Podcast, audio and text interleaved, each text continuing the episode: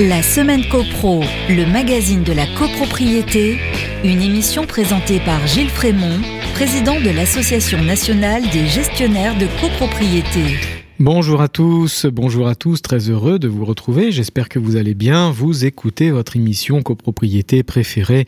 Bienvenue dans la semaine copro. Cette semaine, on vous propose un dossier sur la naissance et la disparition du syndicat des copropriétaires. C'est la minute juridique. Mais tout de suite, on commence avec l'actu de la semaine.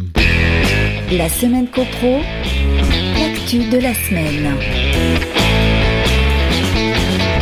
L'actu de la semaine, l'opérateur national de vente ONV Action Logement signe au dernier congrès HLM la charte du syndic responsable. Elle signe avec des partenaires syndics de copropriété Citia, Domo France, Foncia, Nexity, Procivis, Promologis et Quadral. Par cette charte, ces syndics s'engagent auprès des futurs propriétaires des logements mis en vente par l'organisme. À travers 12 engagements, ils les accompagnent dans leur nouveau statut de propriétaire et favorisent une gestion responsable des copropriétés. La charte du syndic responsable définit des principes et une éthique de collaboration en poursuivant des objectifs de stabilité de mixité sociale ainsi que de prévention des copropriétés dégradées. En adoptant la charte du syndic responsable, l'ONV et ses partenaires syndics s'engagent à respecter 12 engagements en matière de qualité de service, de maîtrise des coûts, de transparence de l'information et de dématérialisation. Cette signature s'intègre pleinement dans la démarche de sécurisation des parcours résidentiels des locataires accédant à la propriété menée par l'ONV depuis sa création. On rappelle que l'ONV a été créé par Action Logement en 2019 pour encourager l'accession à la propriété. L'ONV est dès lors un outil universel ouvert à tous les bailleurs sociaux de France. Il est chargé d'acquérir des immeubles en bloc auprès des organismes HLM et de procéder Ensuite, à la vente à l'unité. Action Logement a doté l'ONV d'une enveloppe de 666 millions d'euros avec pour objectif l'acquisition de 40 000 logements en 10 ans. Les objectifs de l'ONV, faciliter l'acquisition par les locataires de leur logement social, accélérer la constitution de fonds propres par les organismes de logement social pour financer la production de nouveaux logements, sociaux ou la rénovation de logements existants et enfin favoriser la mixité sociale et les parcours résidentiels. Ainsi va l'actualité. On passe à la minute juridique. La semaine copro, la minute juridique. Naissance et disparition du syndicat des copropriétaires. Le syndicat des copropriétaires est doté de la personnalité juridique. C'est une personne morale, une personne morale de droit privé, qui, comme toute personne, physique ou morale, a un début et une fin. Il naît à un instant T, il vit, puis il meurt à un instant T. Rappelons d'abord comment il naît. Et à quel moment il naît Quel est cet instant T, le premier? Article 1er de la loi du 10 juillet 1965, je cite solennellement parce que c'est l'article 1er, la présente loi régit tout immeuble bâti ou groupe d'immeubles bâtis à usage total ou partiel d'habitation dont la propriété est répartie par lot entre plusieurs personnes. Voilà, c'est dit. Il faut donc au moins deux propriétaires différents, deux propriétaires dans un même immeuble une copropriété. Et peu importe que le règlement de copropriété n'ait pas été établi, et peu importe que l'immatriculation au registre des copropriétés de l'ANA ait été faite ou non. Précisons ici que les immeubles tertiaires, autrement dit les immeubles de bureaux, les centres commerciaux, peuvent, depuis l'ordonnance du 30 octobre 2019, échapper au régime légal de la copropriété et s'organiser autrement que par les règles de la loi de 65. Elles peuvent, par exemple, adopter le statut de l'ASL, l'association syndicale libre. Refermons la parenthèse. L'article 1-1 de la loi de 65 poursuit et distingue deux cas de figure. Premier cas, c'est l'immeuble déjà construit, l'immeuble bâti existant. celui qui est mis en copropriété par un marchand de biens ou par une indivision familiale. Deuxième cas, c'est l'immeuble à construire, l'immeuble en VFA, vente en l'état futur d'achèvement, c'est l'immeuble neuf que le promoteur vend sur plan.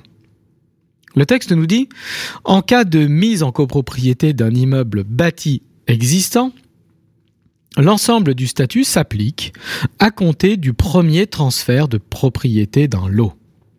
Ici, c'est donc clair et net, pour l'immeuble déjà bâti, le syndicat des copropriétaires prend naissance dès la première vente d'un lot. La première mutation actée chez le notaire. Au deuxième alinéa, l'article 1-1 précise Pour les immeubles à construire, le fonctionnement de la copropriété découlant de la personnalité morale du syndicat des copropriétaires prend effet lors de la livraison du premier lot. Pour les immeubles neufs, donc, le syndicat en tant que personne morale prend naissance également à la première vente, mais il ne se met à fonctionner qu'après la livraison du premier lot. Pour les immeubles neufs, il y a donc deux instants T. La première vente de l'eau et la première livraison de l'eau. À la première vente, le syndicat prend naissance, il devient une personne morale. Mais une personne morale entre guillemets, incapable, inerte, léthargique. Elle ne se réveillera, pour fonctionner, dit la loi, qu'à la première livraison de l'eau. Il existe donc, entre ces deux instants, ces deux instants T, une période grise, une zone d'ombre qui n'est pas sans susciter des interrogations. Par exemple, le syndic provisoire, intervenant pendant ce laps de temps, peut-il vraiment agir au nom d'un syndicat qui ne fonctionne pas encore? Peut-il être payé de son mandat, tout simplement? Il nous semble qu'une clarification de la législation s'impose. Voici donc comment le syndicat des copropriétaires prend naissance. Voyons maintenant comment il s'éteint. Le syndicat des copropriétaires peut disparaître, on dit être dissous, dissous à la suite de différents événements. Le syndicat peut disparaître à la suite d'une décision des copropriétaires. Cette décision requiert bien sûr l'unanimité de tous les copropriétaires. Ainsi, lorsque dans une copropriété horizontale, les copropriétaires décident de transférer à une ASL la propriété de l'intégralité des parties communes.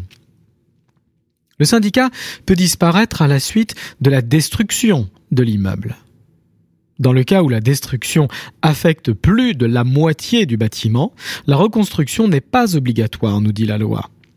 S'il n'y a plus d'immeuble bâti, il n'y a plus de syndicat, forcément. L'article premier que nous avons cité précise bien immeuble bâti. Le syndicat peut disparaître aussi à la suite de la réunion de tous les lots en une seule main lorsqu'une même personne, à la suite de rachat, se retrouve seul propriétaire de tous les lots. C'est le cas typique du marchand de biens. L'immeuble passe alors du statut de copropriété au statut de monopropriété.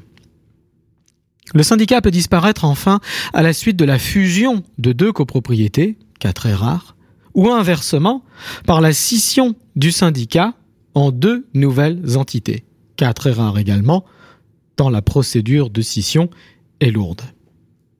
Après son extinction, rappelons tout de même que le syndicat des copropriétaires survit à sa disparition, mais uniquement pour les besoins de sa liquidation. C'est la jurisprudence qui nous le disait désormais l'article 46-1 du décret du 17 mars 67 qui le dit, je cite, la réunion de tous les lots entre les mains d'un même propriétaire entraîne de plein droit la disparition de la copropriété et la dissolution du syndicat des copropriétaires qui ne survit que pour les besoins de sa liquidation. Et le texte poursuit que le syndic procède aux opérations de liquidation. À défaut, un mandataire ad hoc pourra être désigné judiciairement. À ce propos, notons que le syndic pourra même prendre des honoraires s'il s'occupe lui-même de ces opérations de liquidation. Merci. Merci au décret du 2 juillet 2020 venu apporter cette petite prestation au contrat type de syndic Un grand merci, un grand merci à tous. Merci pour votre écoute et merci pour votre fidélité. Je vous dis à mercredi prochain, 14h sur les ondes de Radio Imo. D'ici là, portez-vous bien et faites de la copro.